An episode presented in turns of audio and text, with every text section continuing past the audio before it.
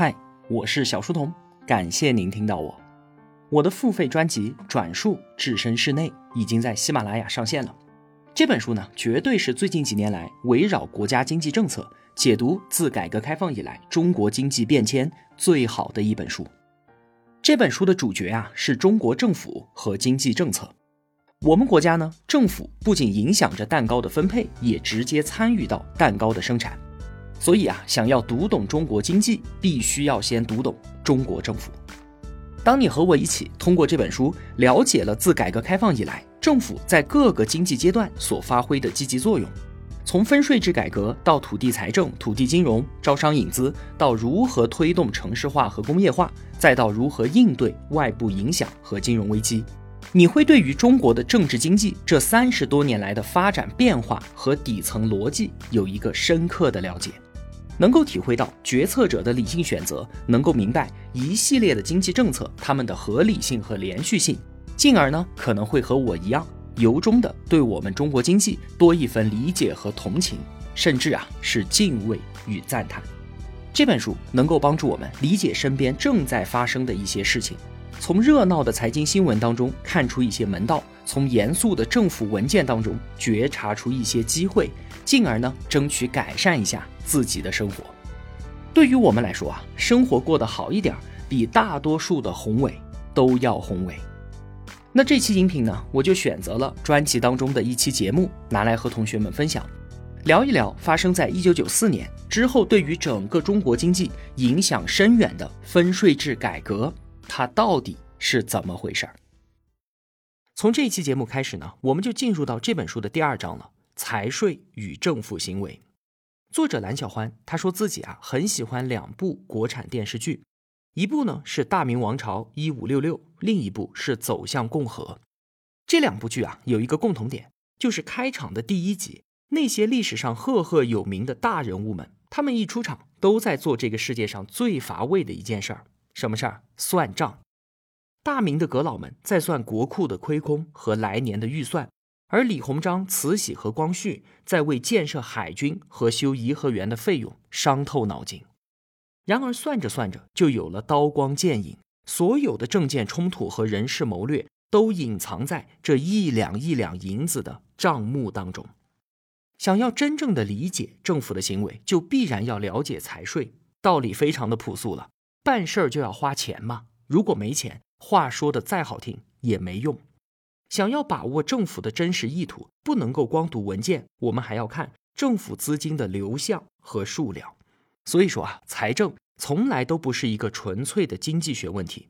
党的十八届三中全会就明确了，财政是我们国家治理的基础和重要支柱。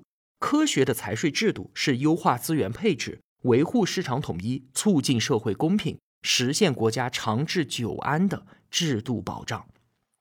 之前的四期节目啊，我们介绍了政府的事权划分，而事权如果没有相应的财力的支持，那么事情就没有办法办。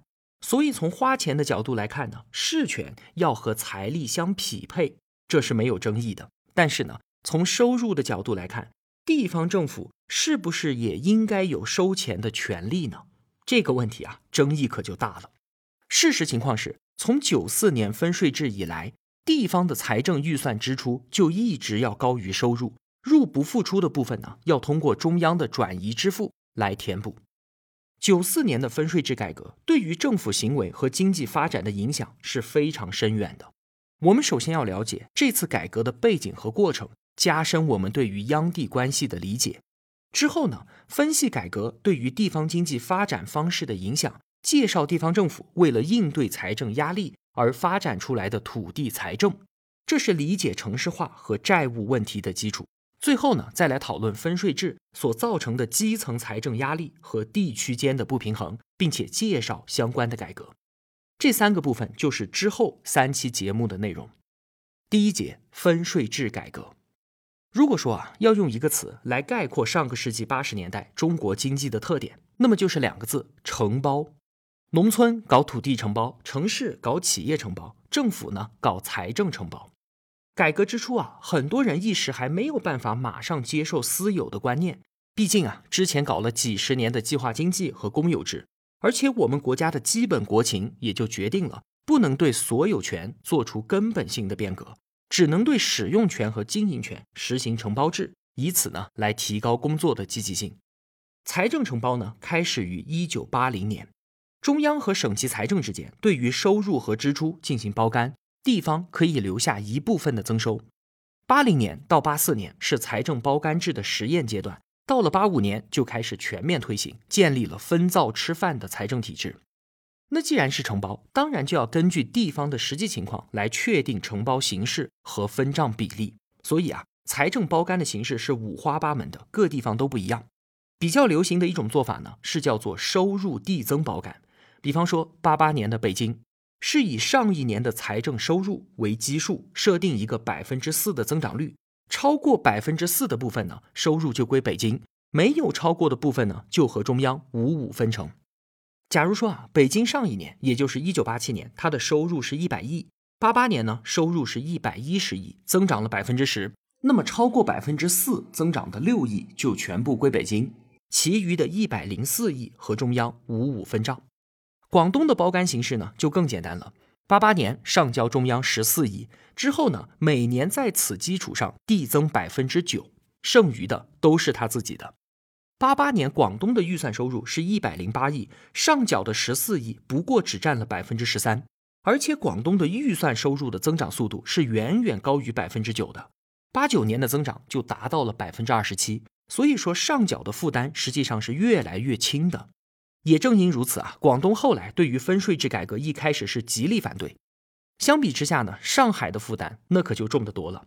上海实行额定上缴，每年是雷打不动的上缴一百零五亿。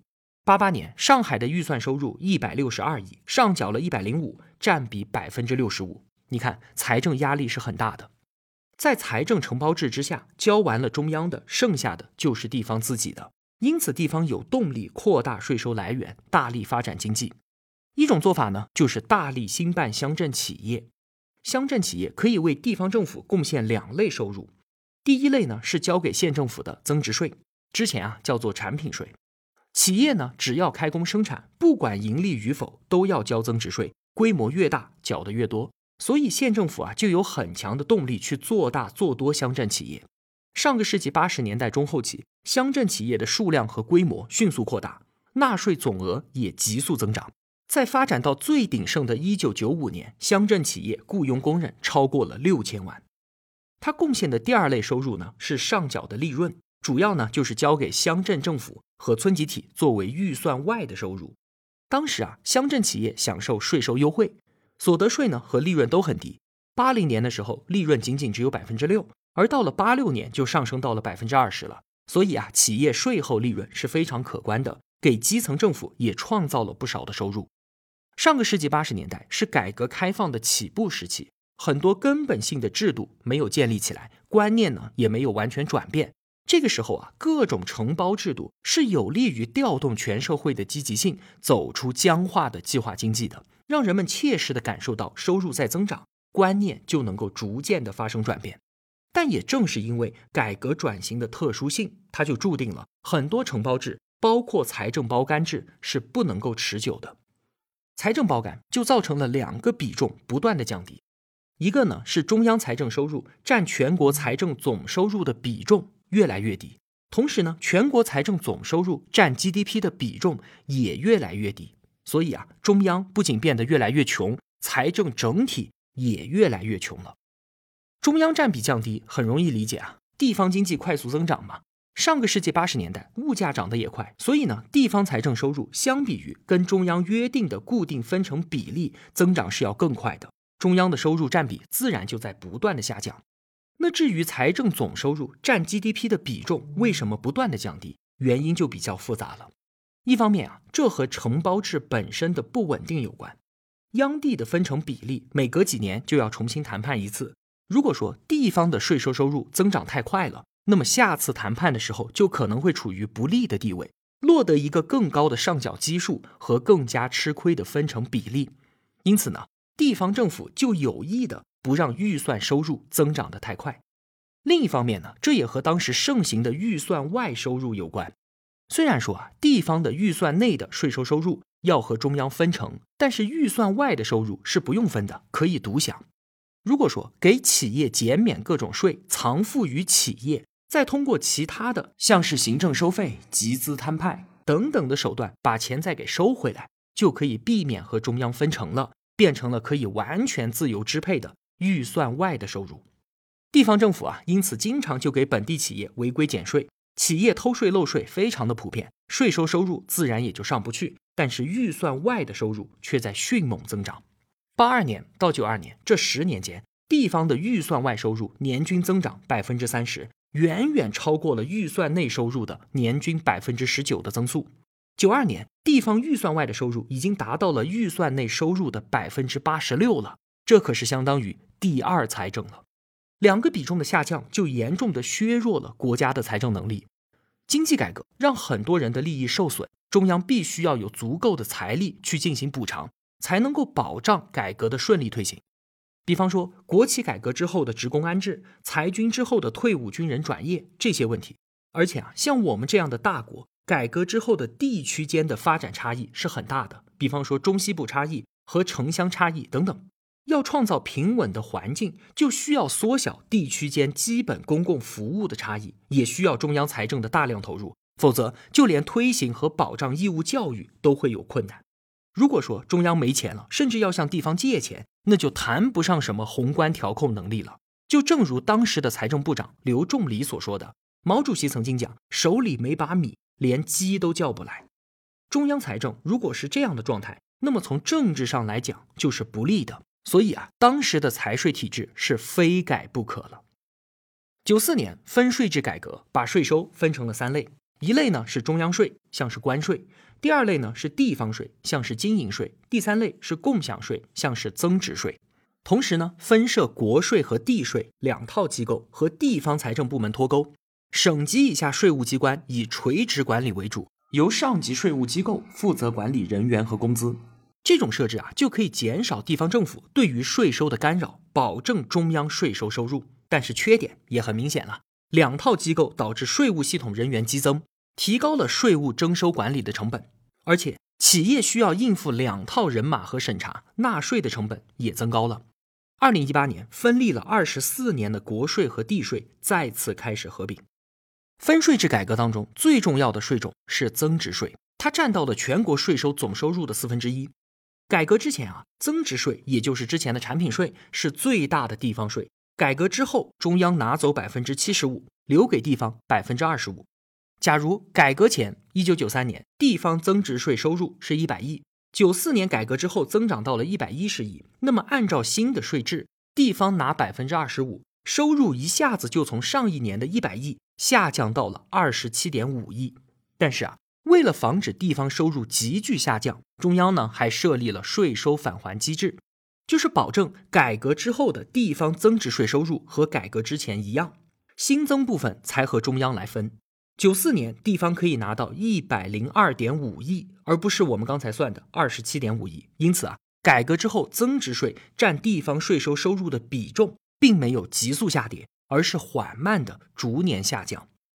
分税制改革，地方阻力是非常大的。比方说，在财政包干下过得非常舒服的广东省，就明确的表示不同意分税制。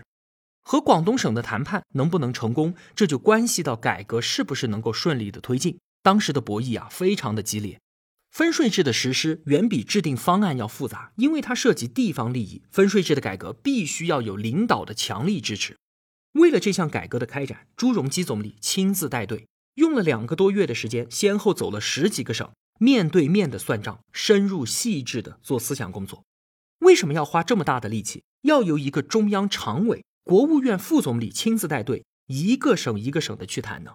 因为只有朱镕基去，才能够和一把手那些省委书记、省长面对面的谈，去交换意见。有时候啊，书记、省长都拿不了主意，后面还有很多的老同志、老省长、老省委书记。如果只是中央财政部长去，可能连面都见不上。当时啊，财政部长刘仲礼他就回忆说，和地方谈的时候，气氛非常的紧张。在广东谈的时候，省委书记谢飞同志不说话，其他的同志说一条，朱总理立刻就给驳回去。当时的省委常委、组织部长叫做傅瑞，他说啊，朱总理，您这样我们就没办法谈了。您是总理，我们没法说什么。”朱总理说：“没错，我就得这样，不然你们谢飞同志是政治局委员，他一说话，那么刘仲离他们说什么呢？他们有话说嘛，就得我来讲，一下就给驳回去了。这个场面啊，紧张生动。最后应该说，谢飞同志不错，广东还是服从了大局。说到这里，可能会有很多同学不太能够理解，为什么谈判会如此艰难？你可能会想，只要中央做了决策，地方不就只有照办的份吗？现在的年轻人确实会有这样的疑问，因为一方面，经过分税制改革之后多年的发展，今天的中央政府确实要比当年更加的强势了；另一方面，公众所接触到的信息和看到的现象，大都已经是博弈后的结果了。而缺少社会阅历的年轻学生，容易把博弈结果错当成博弈过程。其实啊，即便在今天，中央重大决策出台的背后，也要经过很多轮的征求意见、协商、修改。否则很难落地。成功的政策背后是成功的协商和妥协，而不是机械的命令跟执行。所以啊，理解利益冲突、理解协调和解决机制，是理解政策的基础。广东当年提的要求当中有一条说以一九九三年为基数，这条呢看似不起眼，实则啊大有文章。地方能够从税收返还当中收到多少钱，取决于它在基年的增值税收入。所以这个基年究竟是哪一年，差别很大。中央和广东谈判的时候是一九九三年的九月份，所以财政部很自然的就想把基年定为上一年，也就是一九九二年。因为时光不能倒流，地方做不了假。可是，一旦把基年定在一九九三年，那么从九月份谈判到年底还有三个多月时间，地方就可能突击收税，甚至是把明年的税都挪到今年来收，大大的抬高税收的基数。以增加未来的税收返还，所以啊，财政部就不同意广东的要求。但是为了改革顺利推进，中央最终妥协了，决定全国范围内都用一九九三年来作为基年。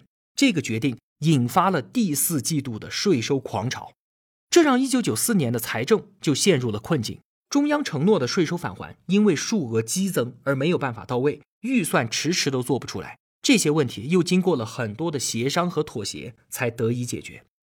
当二零零一年推行所得税分成改革的时候，突击征税的现象啊再次出现。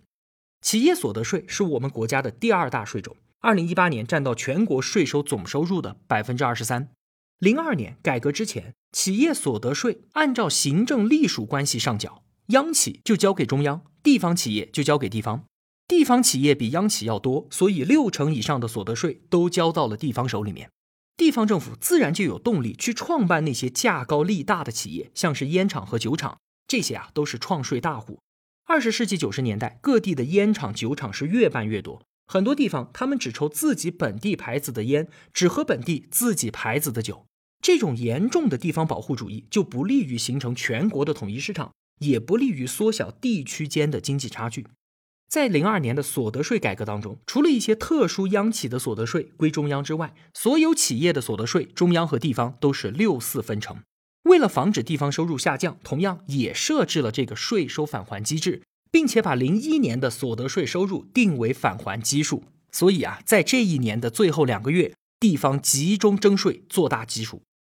财政部和国务院办公厅不得不强调说，第二年的一月份，国务院有关部门将组织专项检查。严厉查处做假账的和人为抬高基数的行为，对于虚增基数的地方，相应的扣减中央对于他们的基数返还，追究当地主要领导和有关负责人的责任。分税制啊，是二十世纪九十年代推行的根本性改革之一，也是最为成功的改革之一。改革扭转了两个比重不断下滑的趋势。中央占到全国预算收入的比重，从改革前的百分之二十二，一跃变成了百分之五十五，并且长期稳定在这一水平。国家预算收入占 GDP 的比重，从改革前的百分之十一，逐渐增加到了百分之二十以上。这就大大的增强了中央的宏观调控能力，为之后应付一系列重大冲击奠定了基础。像是之后九七年的亚洲金融危机、零八年的全球金融危机和汶川地震等等。也保障了一系列重大改革，比方说国企改革以及国家重点建设项目的顺利实施。分税制从根本上就改变了地方政府经济的发展模式。转述置身事内这个专辑啊，一共有二十三期节目，超过四百分钟的音频时长，售价呢是九十九。我为频道内的同学们准备了一个专属的福利，六折优惠，五十九就可以搞定了。有需要的同学呢，抓紧入手，用微信扫描音频下方海报上的二维码就可以优惠购买了。然后呢，用微信登录喜马拉雅直接收听这本书啊，一定能够帮助到身处这片滚滚红尘当中的我和你。好了，我是小书童，我在小书童频道与您不见不散。